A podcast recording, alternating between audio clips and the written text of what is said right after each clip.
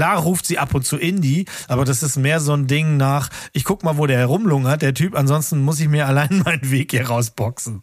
Hallo, hier ist Berg. Und hier ist Steven. Herzlich willkommen zu Steven Spoilberg.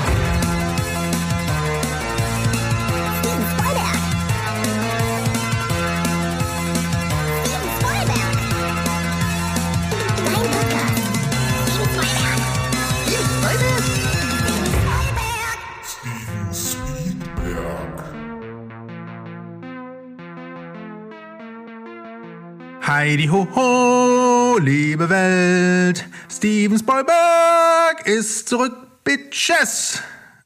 Hallo, liebe Hörer. Das ist, das ist eine harte Nummer. Ja, das war hart, ich weiß. Und du hast mich nicht vorbereitet. Ja, ich muss sagen, ich habe hier auch nur aufgeschrieben, ähm, das Intro singen auf Indiana Jones äh, Melodie als Spickzettel und ähm, naja, ich, egal.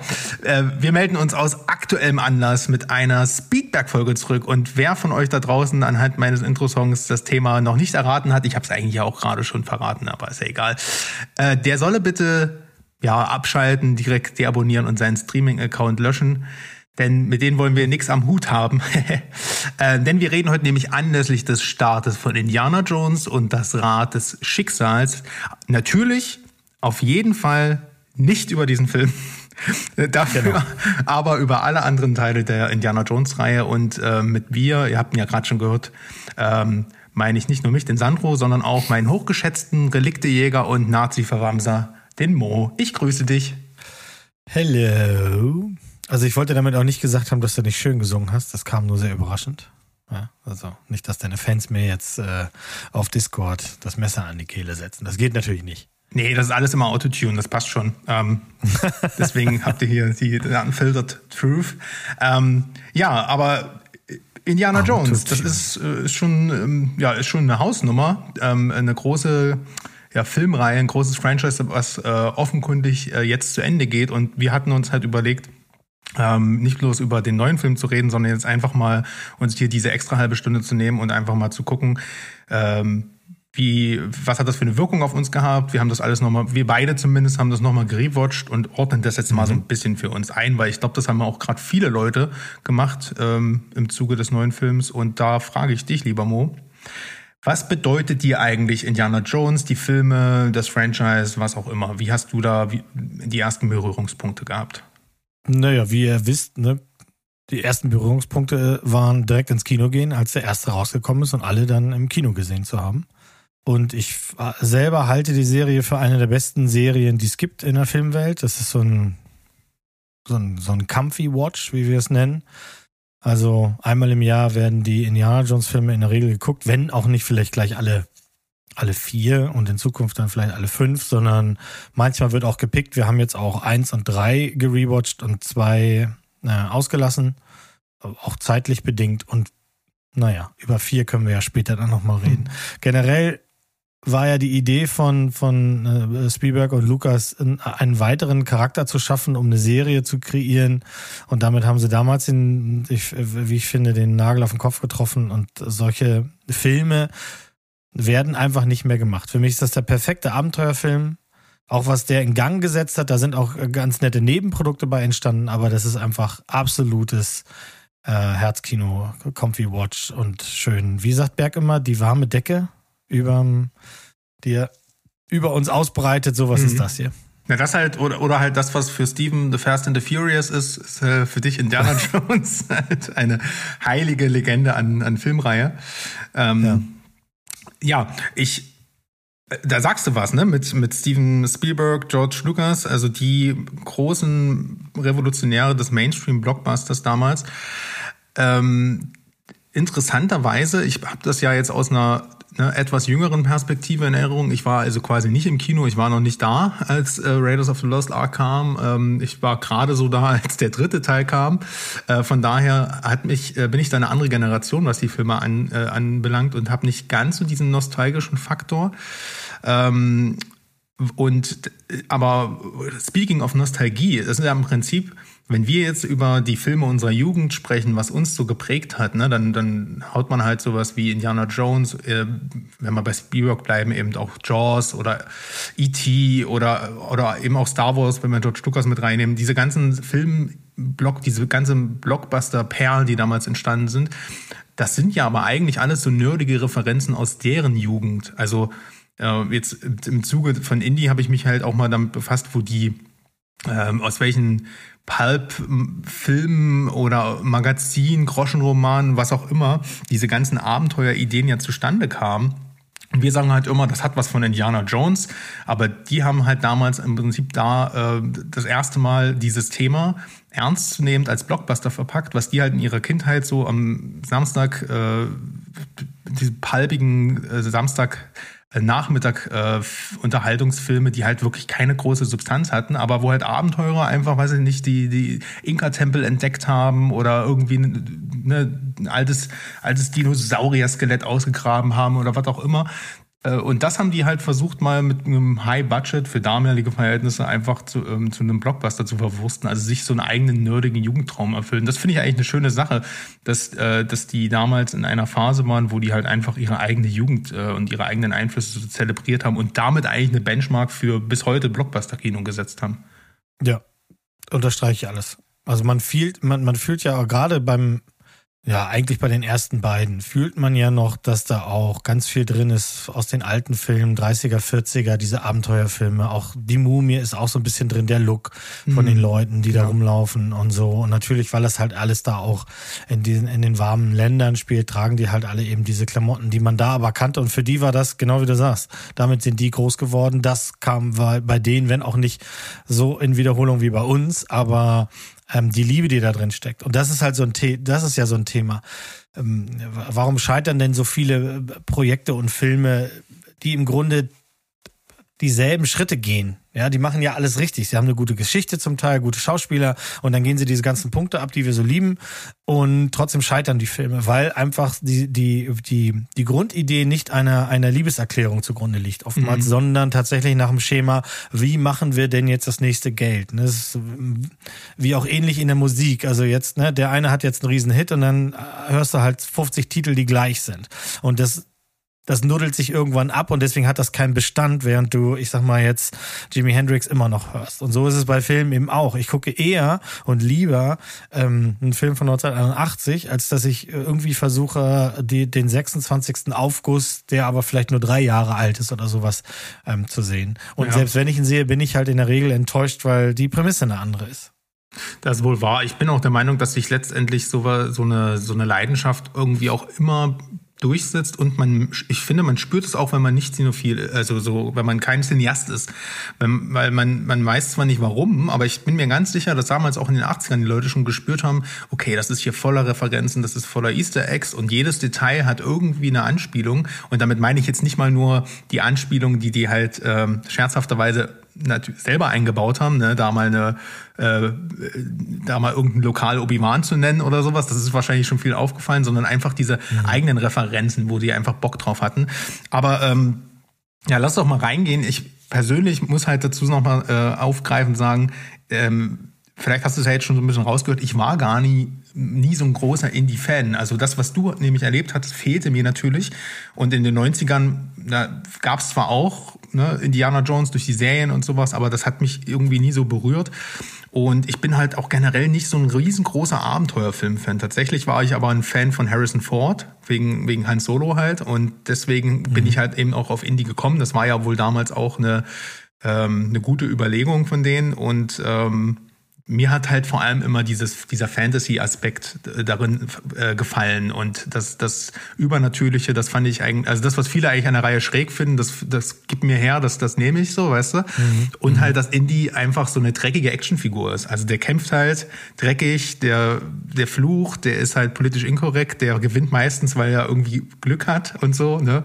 Und mhm. ähm, das, das finde ich halt an der Figur bis heute super sympathisch und ähm, und auch sehr ikonisch. Und speaking of ikonisch, der ikonischste Film wohl der ganzen Reihe und einer der ikonischsten Filme überhaupt ist ja Jäger des verlorenen Schatzes, äh, 1981, womit das Ganze ja dann angefangen hat.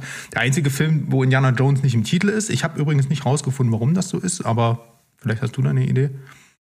Nee, habe ich auch nicht. Habe ja. ich auch nicht so geguckt. Also ich habe noch mal so Making-of geguckt, aber da war das auch kein Thema. Vielleicht damals einfach noch nicht so den, diesen Sinn einer, einer Reihe ja, gehabt, ne? Ja, genau. Also das ist ja so, ähm, wenn du es promoten willst oder sowas, in der Hoffnung natürlich, dass du eine Reihe gestaltest, das weißt du am Anfang nicht, du brauchst einen catchy Titel. Und wenn im ersten Titel, im Original Raiders of the Lost Ark, wenn da drüber stehen würde Indiana Jones, dann fragen sich die Leute, was hat das mit Indianer ja. zu tun? Ja, wer, wer ist Herr Jones? Was soll das? So macht es wahrscheinlich am meisten Sinn. Ne? Ist bei, äh, bei James Bond doch auch so gewesen, ne? Der erste war. Der erste ist auch ohne, ohne, ohne, ohne James Bond. James Bond ja. Egal, auf jeden Fall in Indiana Jones haben wir halt äh, Dr. Henry Jones, der am Anfang ähm, in Peru so ein Abenteuer erlebt. Ne? Du hast halt immer so eine, so eine Opening-Sequence äh, und ähm, ja, da wird er von, als er dann wieder zurück ist, als es dann irgendwie funktioniert hat und ähm, beziehungsweise nicht funktioniert hat, ihm wird er das Artefakt entwendet, äh, ist er dann äh, wieder in seiner ähm, Universität, denn er ist ja auch nebenbei äh, Professor und bekommt halt von Geheimdienstlern Besuch, die ihn ähm, ja einen Auftrag geben und zwar nichts weniger als die sagenumwobene Bundeslade soll er doch bitte finden. Und äh, die wird natürlich von Nazis gejagt. Ne? Wir sind ja mitten in den 30ern. Äh, Hitler, für Hitler ist Okkultismus ein großes Ding. Der will damit ne, seine Armeen stärker machen und so weiter. Ähm, ja, und er macht sich dann halt auf den Weg äh, und braucht die Hilfe von so ein paar Weggefährten, unter anderem Marion von Karen Allen gespielt äh, und Salah, John Rice Davis und muss die, ja, macht sich dann auf den Weg nach Ägypten, muss die Nazis austricksen, um diese Bundeslade zu bekommen und was auch immer da passiert. Ähm, und ich finde Raiders of the Lost Ark, jetzt wo ich ihn nochmal gesehen habe, mit einem großen Abstand, äh, ist vor allem, wie gesagt, der ikonische Film. Also fast alle Bilder, die ich zu Indiana Jones im Kopf habe aus der Popkultur, sind in, aus diesem Film. Ähm, beginnt in der Introsequenz natürlich ähm, die, die Bundeslade, das in Ägypten gegen der, der Shot gegen die Sonne, wo dort äh, die aus, wo, wo die das da ausbuddeln, äh, die Schlangen, der, das, das, der, das Flugzeug, was abhebt und den, den großen Nazi dort zerschreddert und eben auch diese Autoverfolgungsjagd, die bis heute spektakulär ist, bis zu den fließenden Gesichtern am Ende. Ähm, also eigentlich alles. Da hast du schon, ist wirklich einfach die komplette Indiana Jones Vollbedienung und äh, kein Wunder, dass der halt bis heute so, wie gesagt, so, so einen krassen Stellenwert hat und einer der äh, beliebtesten Filme. Ja, und auch so gedreht, dass der also für mich nicht altert. Also der hat nichts, was ihn noch älter macht, weil er sowieso in der Vergangenheit spielt. Und das haben sie eben sehr geschickt gemacht, mhm. dass du dieser Vergangenheit eben, ähm, die hast du auch in anderen Abenteuerfilmen gesehen, seien es jetzt äh, die Sindbad-Verfilmung oder irgendwie ähm, solche äh, Geschichten oder später dann halt eben auch mit dem äh, mit dem Quartermain und sowas, die sich da ja alle dann satt, äh, äh, ja, quasi satt geglotzt haben und abgeguckt haben oder sowas. Der ist, ähm, das ist ein ganz, ganz starker Einstieg. Also ist halt immer die Frage, was würde passieren, wenn man den jetzt heute machen würde? Ähm, hätte der da nochmal diesen Impact? Glücklicherweise müssen wir uns diese Frage nicht stellen. Und beim Rewatchen ist das auch der, der tatsächlich bei uns am häufigsten flimmert. Weil du, ja. genau, du kriegst halt, du kriegst ein fertiges Konzept da fehlt nichts und du bräuchtest auch nichts weiter. Mhm, also genau. in Teil 2 und 3 kriegst du ein bisschen mehr Background-Story und du weißt, warum er ist, wie er ist oder warum er dies oder das macht. Und das ist alles super und das ist auch zum Teil sehr witzig gemacht. Später kommen wir auf den dritten und so. Dieses in, äh, ne, nochmal in die Vergangenheit gehen etc. und sowas. Aber wenn es das nicht gegeben hätte, dann ist das, das ist ein komplett runder Film. Das ist eine 10 von 10. Ja, man merkt schon, dass äh, Spielberg auch immer mal einen, einen, einen Bond-Film machen wollte und da hier so sein, sein Alibi-Bond irgendwie auch mit drin verewigt hat. Denn das sind schon sehr voneinander, also vor allem die ersten drei, oder sagen wir mal, die erst, das Konzept der ersten beiden Filme auf jeden Fall ist auf jeden Fall, dass es, äh, du hast zwar immer die gleiche Titel, aber einen komplett anderen Film, ein anderes Genre, eigentlich auch ein anderes Abenteuer, andere Hintergrundfiguren und sowas. Äh, und das, äh, das stimmt schon. Man kann die wirklich einfach mal rauspicken und hat dann nicht diesen Drang, oh, ich brauche jetzt die ganze Reihe und äh, genau, genau. die stehen halt alle für genau. sich tatsächlich. Die sind alle rund. Du musst, es gibt, du, du musst nichts mehr nachholen. Du musst nicht, Leute, nochmal, ihr müsst nicht Nummer vier gucken. Es schadet nichts. Ja. Das, ja, die Welt da draußen tut ja dann immer ganz schnell, jetzt ist alles kaputt. Nee. Nee, ist nicht. Also, ja. wenn dir der, einer von denen nicht passt, dann lass ihn weg. Ich finde auch, das geht bei Indiana Jones echt wesentlich besser als bei Super. anderen Filmreihen. Ja, klar. Ähm, wie ist denn, also weißt du eigentlich, wer Indiana Jones ursprünglich mal spielen sollte? Ja, ich weiß, dass es diverse äh, Testaufnahmen mit äh, Timothy Matheson gab und mit, oder Tim Matheson hieß der, ne? Peter Coyote. Tom Selleck habe ich gestern Abend noch gesehen, weil ich habe ja so ein Making-of gesehen. Genau, Tom der, Selleck ist auch den, den ich meine in dem Fall. Also Tom Selleck ist natürlich, äh, das, der war damals eine Wucht. Ne? Der war, äh, Magnum war in aller Munde, das hat jeder geguckt ähm, dem hätte ich das auch hundertprozentig zugetraut. Also der hat ein eigenes Charisma. Natürlich, es ist immer schwer zu sagen, das ist genauso, diese Geschichte ist jetzt ähm, Michael J. Fox der Beste gewesen, der bei Zurück in die Zukunft hätte spielen können. Ja, ist er, weil wir kennen nichts anderes und die paar Ausschnitte, die uns Eric Stolz gegeben hat, die reichen nicht. Hast und die mich schon wieder an Flash erinnert. Ja, sorry. Und die paar Probeaufnahmen mit Tom Selleck, die sagen natürlich nichts aus. Aber vom Charakter her, von der Größe, von seinem Charisma und sowas, ich hätte ihm das zugetraut, bin aber total happy, ähm, dass das nicht ist, weil mir Harrison Ford in der Rolle hier auf jeden Fall deutlich besser noch gefällt als, als Han Solo. Gefällt ihm selber sogar besser, weil bei Han Solo hat er nach zwei Filmen gesagt, ich will hier raus, Lukas, mach irgendwas. Ja. Ähm, und bei Indy ist es ja eigentlich genau gegenteilig. Da sagt er mit 80 noch, ja, ich will jetzt hier noch so ein Ding hauen, raushauen. Ja, der macht noch einen aus dem Bett raus später. Also genau, der würde das noch tun. Ob das gut ist oder nicht, das erörtern wir zu anderer, äh, zum anderen Zeitpunkt. Aber wir sind uns auf jeden Fall einig, äh, Jäger des verlorenen Schatzes ist ein rundes Ding. Ähm, wie du schon sagst, ich finde den auch total zeitlos. Ähm, dadurch, dass der eben auch in einer Zeit spielt, wo wo sich das alles auch noch ganz haptisch und, und auch so die Fantasy-Elemente, das ist alles, alles ist, es ist einfach irgendwie gut gealtert in, in diesem Film. Und weil das, ich finde, dass der, man merkt auch, dass dieser Film sehr gut gestaged ist. Also du hast hier so viele ikonische äh, Schattenspiele auch, also generell wie Spielberg hier die Bilder äh, anordnet, das ist halt ein sehr durch äh, gestoryboardeter Film auch und das merkt man ähm, zu jedem Zeitpunkt, dass sich hier viele, viele Gedanken gemacht haben, beziehungsweise dass die Konzepte vorher da waren und dann kam der die, diese palpige Story noch hinten dran und ähm, ja, ich finde den auch geil. Ähm, und das führt uns direkt zum zweiten Teil, der ähm, lustigerweise ein Prequel ist, würde man heutzutage jedenfalls so vermarkten. Damals war das einfach ja. eher, äh, also Tempel des Todes war eigentlich eher aus einer Not heraus von George Lucas als, als äh, Film, der ein Jahr, glaube ich, vorher spielt, konzipiert, einfach nur, weil sie in der Story nicht dauernd wieder berücksichtigen wollten, was ist jetzt mit Marion? Was ist, warum müssen wir, was müssten wir mit der Bundeslade machen? Was ist mit den Nazis und sowas? Sonst hatten die halt keinen Bock drauf. Und ich finde es halt einfach sehr, sehr konsequent, einfach zu sagen, naja, dann setzen wir es halt ein Jahr vorher an. Jeder kennt jetzt die Figur, wir müssen den nicht mehr einführen trotzdem und haben jetzt halt sozusagen keine Vorgeschichte, aber einfach eine Erzählung, die vorher spielt was ich super interessant mhm. finde. Und ja, Tempel des Todes ist, ähm, viele würden sagen, ist der düsterste Teil der Reihe. Der kam 1984 raus und äh, ja, ist am Anfang, hat er auch wieder so eine Art Bond-Sequenz, sogar mit Bond-Anzug. Äh, mhm. ähm, der, äh, er muss halt aus einem Nachtclub in Shanghai fliehen und das ist eigentlich schon eine ziemlich coole Musical-slash-Action-Sequenz. Äh, da lernen wir auch eben Short Round kennen und äh, die ziemlich nervige Willy. Ähm, und ja, dann besteigen die halt irgendwie ein Flugzeug, stürzen im Himalaya ab, sehr spektakulär mit einem Schlauchboot. Äh, solltet ihr nicht nachmachen. Also wer über den, den, den Kühlschrank in Teil 4 lacht, der sollte das mit dem Schlauchboot nicht probieren. Äh, und als sie wieder zu sich kommen, landen die halt mitten in Indien, sind in so einem Dorf, was sehr, ähm, ja, sehr leidet. Die Menschen sterben, sind krank, es herrscht eine Plage, die Kinder verschwinden und sowas. Und dann stellt sich halt heraus, dass da halt mystische Steine in dem Dorf waren. Da gibt's drei an der Zahl und das, dieser letzte Stein wurde eben aus diesem Dorf entwendet von einem Kult in Indien und er wird dann in dieses Abenteuer reingezogen, stellt Nachforschung an und äh, landet dann eben in dieser Sekte, in diesem Kult und dann im Tempel des Todes und äh, da passieren allerlei äh, achterbahnmäßige, gruselige Dinge, um das mal so mhm. zu sagen. Mhm. Und ich sag's nur so, ich kann ja auch gleich mal so vorwegnehmen, ich weiß gar nicht, wie ich diese Filme bewerten soll, weil die alle irgendwie was haben und vor allem die ersten drei sind irgendwie in sich geschlossen, jeder für sich so ein irgendwie perfekt. Aber bei mir war lange tatsächlich Tempel des Todes ähm, der Lieblingsteil der Reihe.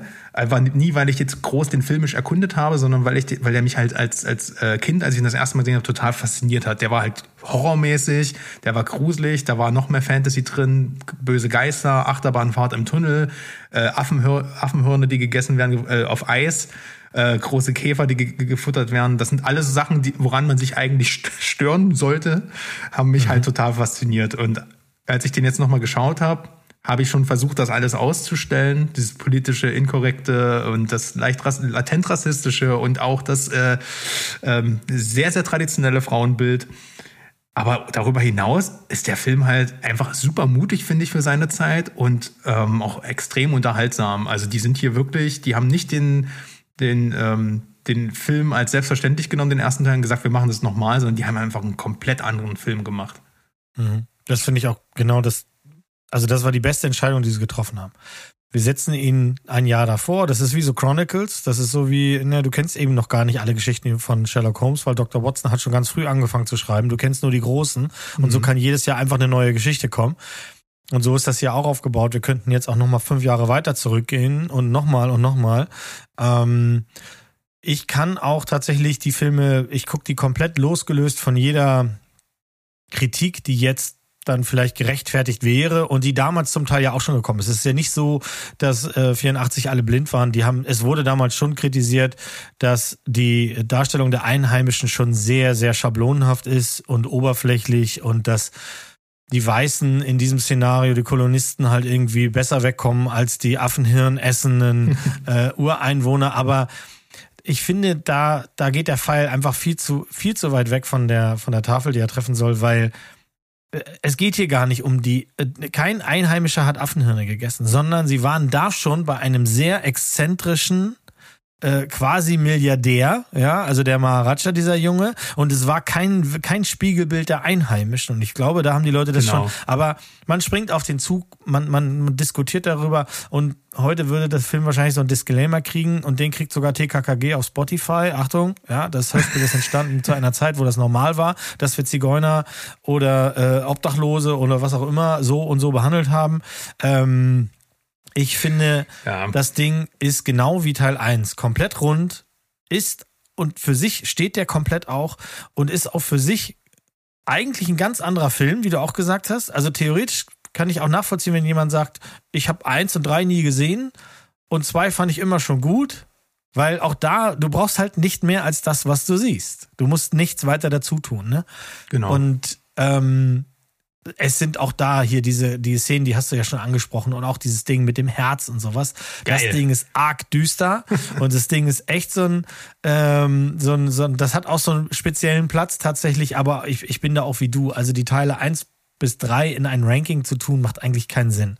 Weil dafür sind die mir nicht Serie genug. Dafür sind die mir nicht, äh, weißt du, das ist nicht wie bei Star Wars. ja, ja. Ja.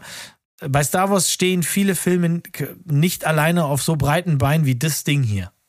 Vor allem als Mittel, die Mittelteile funktionieren in den meisten Filmreihen eben nicht äh, selbstständig. Und Ja. hier ist es genau der Mittelteil, der eigentlich am losgelöstesten ist. Ähm, ich sehe das genauso wie du. Das ist ein äh, sehr, es ist sehr stimmungsabhängig. Du kannst halt früh aufstehen und sagen, oh, boah, es ist heute Sonntag, ich habe Bock, Bock auf Tempel des Todes. Und das hat überhaupt nichts dann damit zu tun, dass du ähm, Kreuzzug oder äh, Raiders halt gerade nicht gut findest, sondern weil du halt gerade eben Bock auf die Szene mit dem Herzen hast. Ähm, D- Debatte kurz mit den, äh, mit der äh, politischen Incorrectness, Darstellung von, äh, von, von Ureinwohnern und Co. Habe ich auch so gesehen. Ich habe den, wie gesagt, als, als Kind das erste Mal gesehen und habe nicht gedacht, alle Inder sind jetzt äh, fressen Käfer und Hirne, ähm, sondern ich habe das schon auch gesehen, dass das die Bösen sind in dem Teil. Deswegen verstehe ich das auch immer nicht, dass das ja hm, Jugendgefährden sein soll. Ähm, und auf der anderen Seite, wenn du so argumentierst, es gibt keine Deutschen ähm, in, in, in der Indiana Jones-Reihe, die keine krassen Nazis sind. Also von daher, es ist natürlich ja, alles, ja. wie gesagt, das, das ist ja der Begriff Pulp und die haben ja auch immer damit hausiert, dass das alles nicht ernst zu nehmen ist und total gaga. Ähm, und wie gesagt, Also ich, ich denke auch, dass diese übertriebene Gruseligkeit, Ja. gerade bei dieser Herzszene mit dem Bluttrinken, diese ganzen Sachen, das ist so übertrieben, dass du weißt, das entsteht aus einem, aus einem Pulp-Roman, aus einem Genau. billigen Schundcomic. Auch die, die, diese chauvinistische Grundhaltung von Indy, die entsteht natürlich aus seiner Person. Er ist der peitschenschwingende, äh, äh, huttragende, Lederschuh anziehender äh, Superheld hier in diesem Streifen. Und natürlich ist er ein bisschen chauvinistisch, aber die Frauen, und das ist ein ganz wichtiger Punkt, sowohl Marianne Ravenwood in Teil 1, als auch, äh, wie hast du sie vorhin, wie hast du sie vorhin genannt, die etwas nervende Willy oder sowas, sind Ja. Frauen, die, ja, die schreien, aber trotzdem alleingelassen für sich gestellt, kommen die trotzdem alle klar.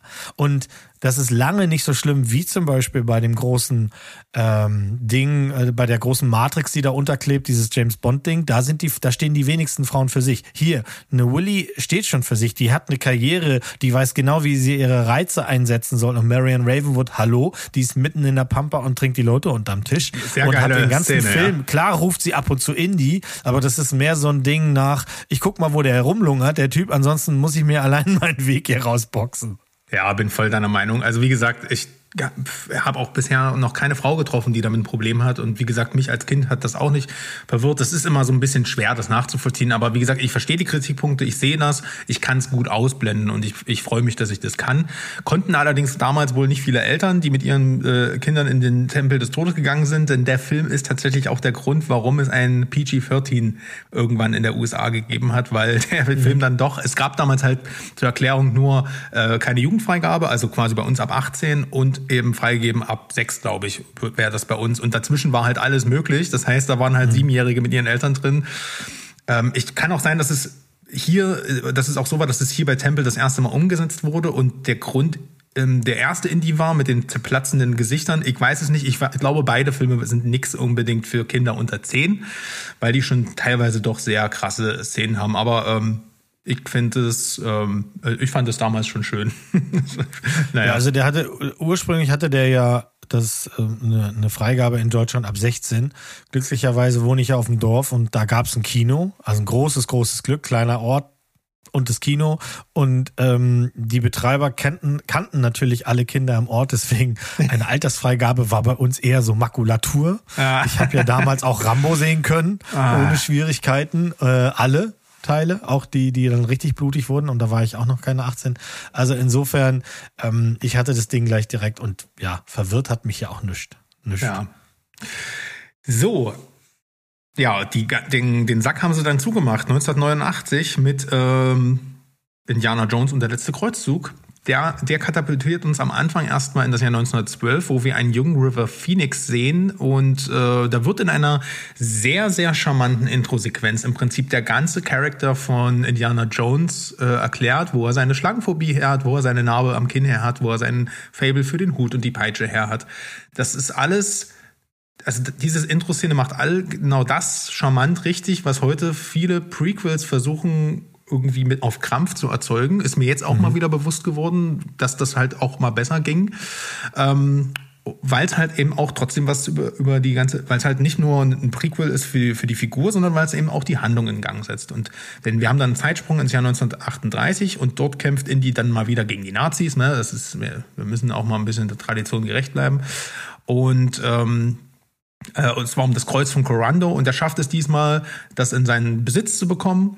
Und das ist genau das Kreuz, was man auch im Intro sieht, deswegen halt dieser Callback. Kurz darauf wird Indy vom, äh, von, äh, von Walter Donovan, das ist so ein Milliardär, äh, wird, bekommt er halt den Auftrag, äh, den Heiligen Gral zu finden, weil wir müssen die Bundeslade ja noch irgendwie toppen. Und ähm, ne, der Heilige Gral hat halt äh, die Kraft, die Kraft, äh, die die ewige Jugend zu verleihen und äh, er bekommt dann auch schnell mit, dass sein Vater Dr. Henry Jones, also Senior, äh, gespielt von John Connery, auch sein ganzes Leben lang nach dem Heiligen Gral gesucht hat und äh, auch schon kurz darauf war, ihn zu finden. In Venedig hat sich dann die Spur verloren, aber Indy äh, hat noch sein Tagebuch bekommen und daraufhin versucht dann äh, Indiana Jones sozusagen die Spur seines Vaters aufzunehmen, ihn zu finden, den Heiligen Gral zu finden und ähm, trifft dann halt auch noch so eine Art äh, neues Love Interest, äh, diesmal eine Deutsche, Elsa Schneider sehr akkurat gekleidet. Und als, es, als er dann erfährt, dass sowohl äh, sie als auch dieser Dr. Donovan mit diesen Nazis irgendwie gemeinsame Sache machen, um den Heiligen Gral für sich selbst zu finden, ähm, ja, muss er halt mit seinem Vater der ganzen Sache zuvorkommen und das vereiteln. Das ist sozusagen grob gefasst die Handlung. Und für viele ist Indiana Jones der letzte Kreuzzug ja der beste Film der Reihe, wegen dieser Vater-Sohn-Dynamik. Sean Connery äh, ist halt super als, als äh, Vater von Indy. Es ist wirklich, es macht wirklich, wirklich Spaß. Ich finde, es ist auch der wirklich unterhaltsamste Film jetzt rein vom, vom Comic Relief Charakter. Es ist, es sind sehr viele spritzigere Dialoge. Der ist auf jeden Fall nicht mehr so düster wie der zweite. Das haben sie dann auch irgendwie so ein bisschen am Boxoffice gemerkt. Und der hat hier schon als erstes mal wieder doch deutliche Callbacks auf ähm, den, den ersten Teil. Also da macht schon Sinn, wirklich den ersten mal gesehen zu haben vorher. Und ähm, ich finde ihn auch wie gesagt, ich kann keine große Kritik irgendwie anfinden oder die ranken. Also hat mir nach wie vor auch gut gefallen. Sind super, super Finale in Anführungsstrichen. Wie stehst du denn zum dritten Teil? Ja, auch. Also der ist auf, der steht der steht auch wieder für sich und auf einem Treppchen, weil du eben diese Vorgeschichte kriegst. Du könntest, ich, ich sehe das halt eben so, ich brauche hier nicht den ersten sehen unbedingt. Also klar, wenn ich den ersten kenne, dann weiß ich ein bisschen was und ich kenne ein, zwei der Charaktere. Markus kommt zurück, Zala sehen wir wieder. Das ist natürlich schön, da freuen wir uns drüber, weil dazwischen war ja doch noch ein Zeitraum X, wo das eben nicht der Fall war. Aber wenn auch dieser hier steht wieder komplett für sich. Du, du lernst einen jungen Indiana Jones kennen, auch wenn du den alten vorher noch nie gesehen hast, hast du sofort diesen diesen Kontrapunkt zum, ach, jetzt ist der, ah, alles klar, ne? Das ist jetzt der Dude auf dem Schiff mit dem Hut. Ähm, und die gesamte Geschichte und das, das Hin und Her zwischen Connery und, und Ford ist halt einfach, ich finde das großartig. Also vor allem tatsächlich die erste halbe Stunde, dieses Intro ist, ist genial. River Phoenix macht da so einen Spitzenjob, ähm, dem, dem hätte ich auch noch ganze Filme gegönnt, hat halt eben nicht geklappt. Für ja. mich ist auch dieser Film, ja, das ist vielleicht öde zu sagen, aber es ist so, alle drei, die ersten drei ich würde sie nicht in ein Ranking tun, weil die für sich genommen alle einfach auf so festen Beinen stehen. Und ich sehe die alle drei gleich gerne. Es ist einfach so. Also ich werde auch, wenn ich, eingangs habe ich ja gesagt, ich habe den zweiten aus Zeitgründen erstmal ausgelassen.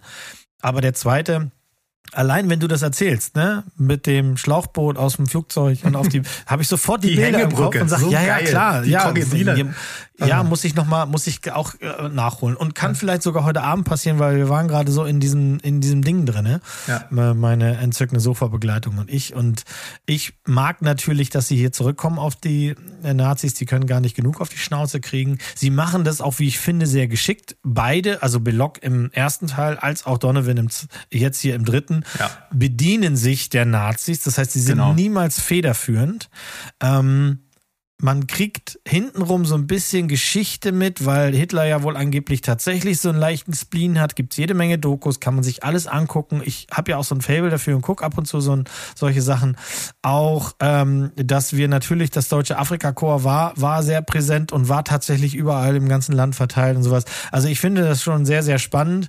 Und die Geschichte am Ende, und das ist ja so ein Teil, da haben halt viele gesagt, oh, jetzt, äh, das ist jetzt aber zu viel. Also das, was wir da jetzt sehen, das ist jetzt aber genau die Spur zu. Hallo, habt ihr die ersten beiden nicht gesehen? Das war schon immer so. Ja, es, es, es war schon immer ja.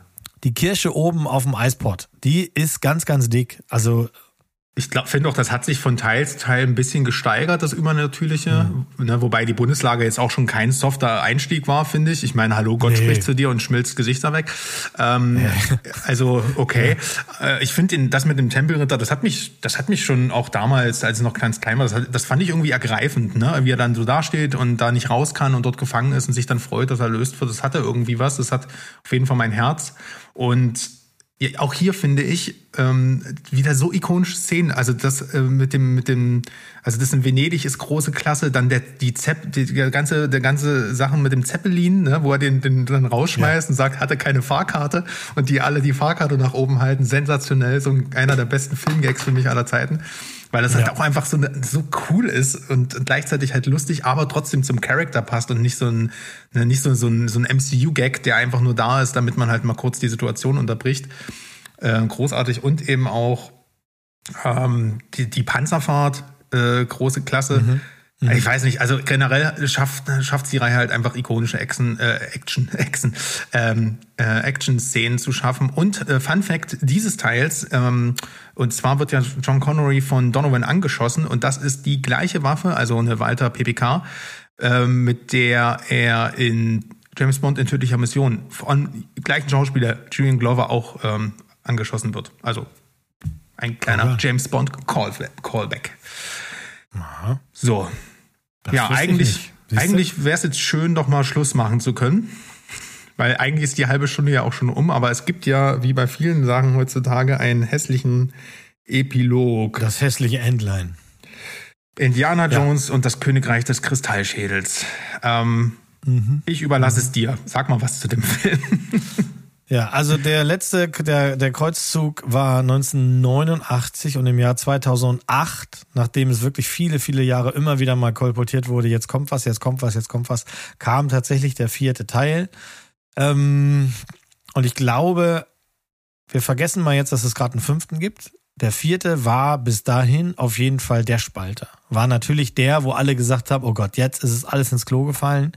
Ähm, die Geschichte ist müde, die, die, die Leute, die wir da kennenlernen, die Charaktere, die Geschichte um, um Marion Ravenwood und Matt ist einfach zu viel. Das verweichlicht unseren Charakter.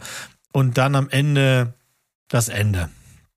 Ich weiß gar nicht, wie viel wir sagen, ob wir sagen, Ach, aber ich meine, das weiß, ja, das weiß sowieso jeder. Also im Kristallschädel wisst ihr es, am Ende gibt's Aliens und ich weiß nicht genau, ne, kommen wir wieder zurück. Also, die Bundeslade die ist hergestellt worden nach der, äh, also die Gebrauchsanweisung dafür hat Gott geschrieben. Mhm. Ja, und deswegen hockt er da drin quasi, seine Kraft, die sehr zerstörerisch ist. Ähm, dann hast du den Heiligen Gral mit einem Ritter, der 750 Jahre lang da in dieser Höhle hockt und nur ein Buch zu lesen hat, der arme Wicht. Und dann sind die Aliens zu viel, obwohl wir alle wissen, Niemals in der Welt haben die Ägypter die Pyramiden gebaut. Also ich meine, also komm, da muss man doch mal cool sein. Das ist genauso pulp wie alles andere. Was der aber falsch macht, zumindest für mich, ist, das ist der erste von diesen, aus dieser Reihe, der halt hart, hart CGI nimmt. Und das kann ich ihm nicht nachsehen. Das verübel ich ihm, weil der Film wirkt super steril an Stellen, wo das nicht sein muss. Außenaufnahmen, wo eine Kate Blanchett kommt, im Auto angefahren kommt, die hättest du früher draußen gehabt mit natürlichem Licht und mit Dreck und Sand und Staub, ist hier alles CGI. Selbst das, was nicht sein muss, ist CGI und dann obendrauf noch das, was heutzutage natürlich sein muss. Diese Autoverfolgungsjagden haben nicht stattgefunden und das merkst du und es ja. tut dieser Reihe einfach nicht gut. Hier hätte von dem Geld ich habe die Zahlen nicht vor Auge, aber das sind sicherlich deutlich mehr Mark, als es damals waren. Ja, ich hätte gut damit leben können, wenn der Film weniger davon gehabt hätte, aber dafür wieder handgemacht, weil die, für mich ist es halt so, er wirkt künstlich. Er sieht an so vielen Stellen künstlich aus und ich meine, und ich sage, habt, ne, ihr hört das, ich habe noch nichts zur Story gesagt. Ich bin auch kein Fan von dieser ganzen Matt-Geschichte und dass das dann so dick quasi, äh, ähm, ja, Marlon Brando, Verehrung, James Dean, Zip und Zap, das ist mir alles ein bisschen dolle. Ich finde auch nicht, dass Shia LeBeouf diese Rolle da wirklich gut spielt. Ich finde, weiß ich nicht, also der, der passt da für mich nicht. Anyway, mein Hauptkriterium immer noch, und deswegen habe ich auch die meisten Schmerzen damit, ist, der sieht scheiße aus. Und deswegen mag ich den nicht besonders gut gucken. Und ich, ihr wisst ja, ich bin Fan von äh, ähm, Edits, von Fancuts, von Fan-Edits. Es gibt da draußen, ach, eine ganze Armee von. Ich habe drei davon gesehen. Drei, die wirklich sehr hoch gelobt werden. Und einer schafft es tatsächlich, diese ganze Geschichte um Marion, die Heirat, und Matt rauszunehmen. Und es macht den Film, das tut dem Film gut. Es ist ein schönes Pacing. Der kommt dann auf gerade mal 90 Minuten, das fetzt, ja. Mhm. Trotzdem sieht der weiterhin scheiße aus, weil das kann keiner mehr reparieren. Interessant, dass du das so sagst. Also ich fand eigentlich jetzt beim, beim wiederholten Mal schauen, also ich habe den wirklich jetzt das zweite Mal gesehen, damals im Kino mit meinem mhm. Vater, schön groß, war kein schönes äh, Filmerlebnis für uns beide. Ähm, also waren recht, ja, ähm, also nicht beeindruckt, aber es war jetzt auch keine Katastrophe. Ähm, heute muss ich sagen, du hast vollkommen recht, der Film ist äh, sehr, sehr hässlich. Vor allem, ich finde, CGI ist ja nicht das Problem. Du kannst es ja, ne, in dem gleichen Jahr kam beispielsweise The Dark Knight raus. Der ist auch voller mhm. CGI, du siehst es nicht bis heute. Mhm. Ja. Und ähm, hier in dem Film hat irgendwie Spielberg es einfach durchgedreht. Irgendwie hat er halt einfach versucht, das mit Absicht künstlicher aussehen zu lassen. Hätte er wahrscheinlich damals in den 80ern schon auch, aber der erste Teil war noch voller Matte-Paintings und ähm, keine Ahnung, das war halt einfach nicht möglich. Zum Glück, muss man ja jetzt einfach mal sagen. Ähm, mhm. Ähm, ich fand die Story nicht so, nicht so schlimm. Also ich finde es eigentlich, diesen Arc, den Indie hier hat, der ist zumindest ein schönes Add-on oder erweitert das Ganze, weil ne, er muss den Warenschatz finden und er ist halt seine Familie. Das ist halt mhm. halt zwar mega kitschig, aber trotzdem irgendwie äh, äh, es hat zumindest einen Grund, warum dieser Film erzählt wird, sagen wir es mal so.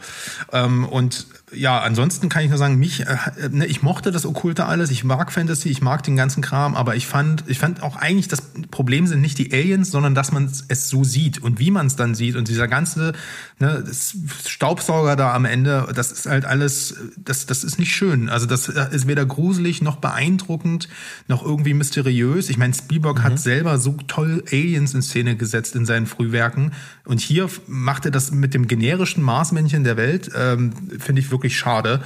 Ähm, mhm. Und außerdem ist der Abenteueraspekt in diesem Film nicht da. Die gehen irgendwo rein, im Grab, äh, sind im Grab, nehmen den Kristallschädel und haben den halt. Äh, die Bedrohung zwischen mit den Sowjets ist auch nie wirklich mhm. da. Also Kate Blanchett ist eher die ganze Zeit so, ja, ah, okay, du hilfst uns, na gut, alles klar. Ich meine, sie ist zwar irgendwie eine coole Figur, weil sie, also, weil sie halt ein hundertprozentiger Comic Relief ist, aber sie ist halt irgendwie null bedrohlich. Also da sind die in den ja. ersten drei Teilen viel cooler. Insgesamt mochte ich den Film wirklich nicht gucken gerne mehr. Also, also ich glaube, mhm. das ist ein Film, den ich jetzt auch überskippen würde weil er mir halt einfach aus den Punkten einfach nicht gefällt. Und das Problem sind nicht die Aliens, sondern eben, dass es für mich kein guter Abenteuerfilm mehr ist. Also das, was er hätte eigentlich unbedingt sein sollen. Ja, also was er wirklich, was er richtig macht, finde ich, und das, das beweist ja dann auch Teil 5, ist die Rückkehr von Karen Allen als Marion Under, äh, Ravenwood ist einfach eine gute Idee.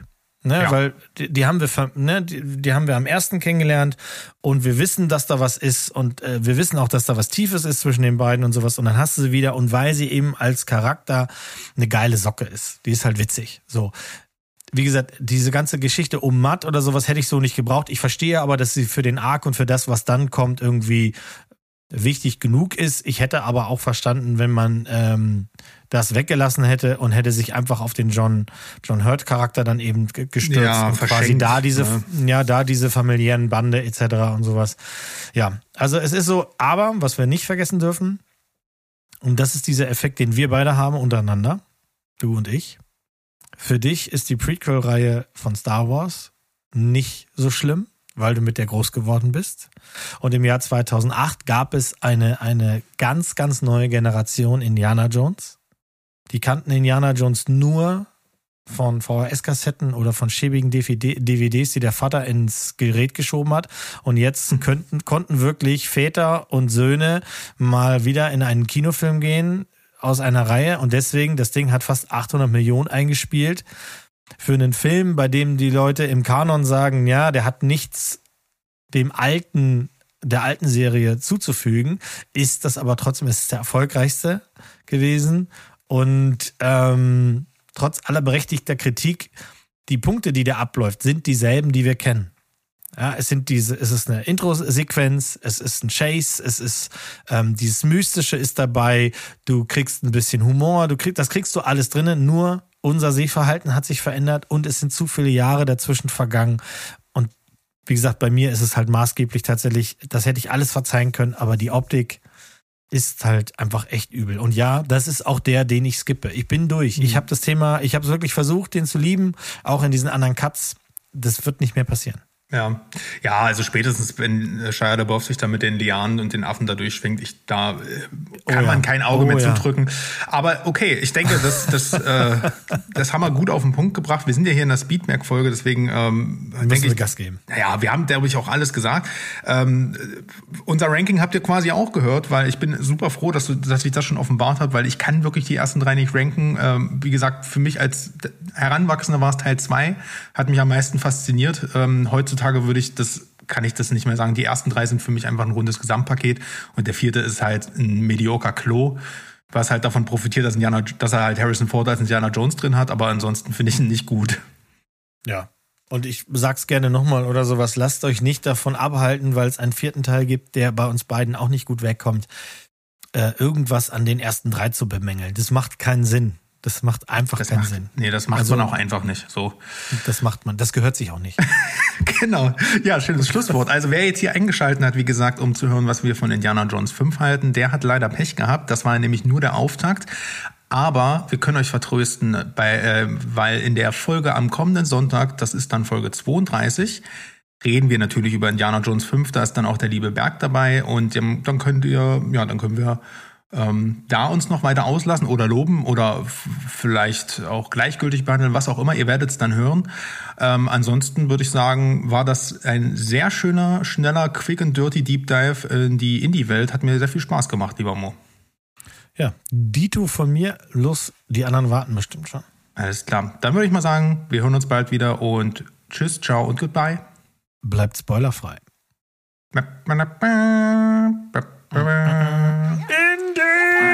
Herzlich willkommen zu Steven Spoilberg.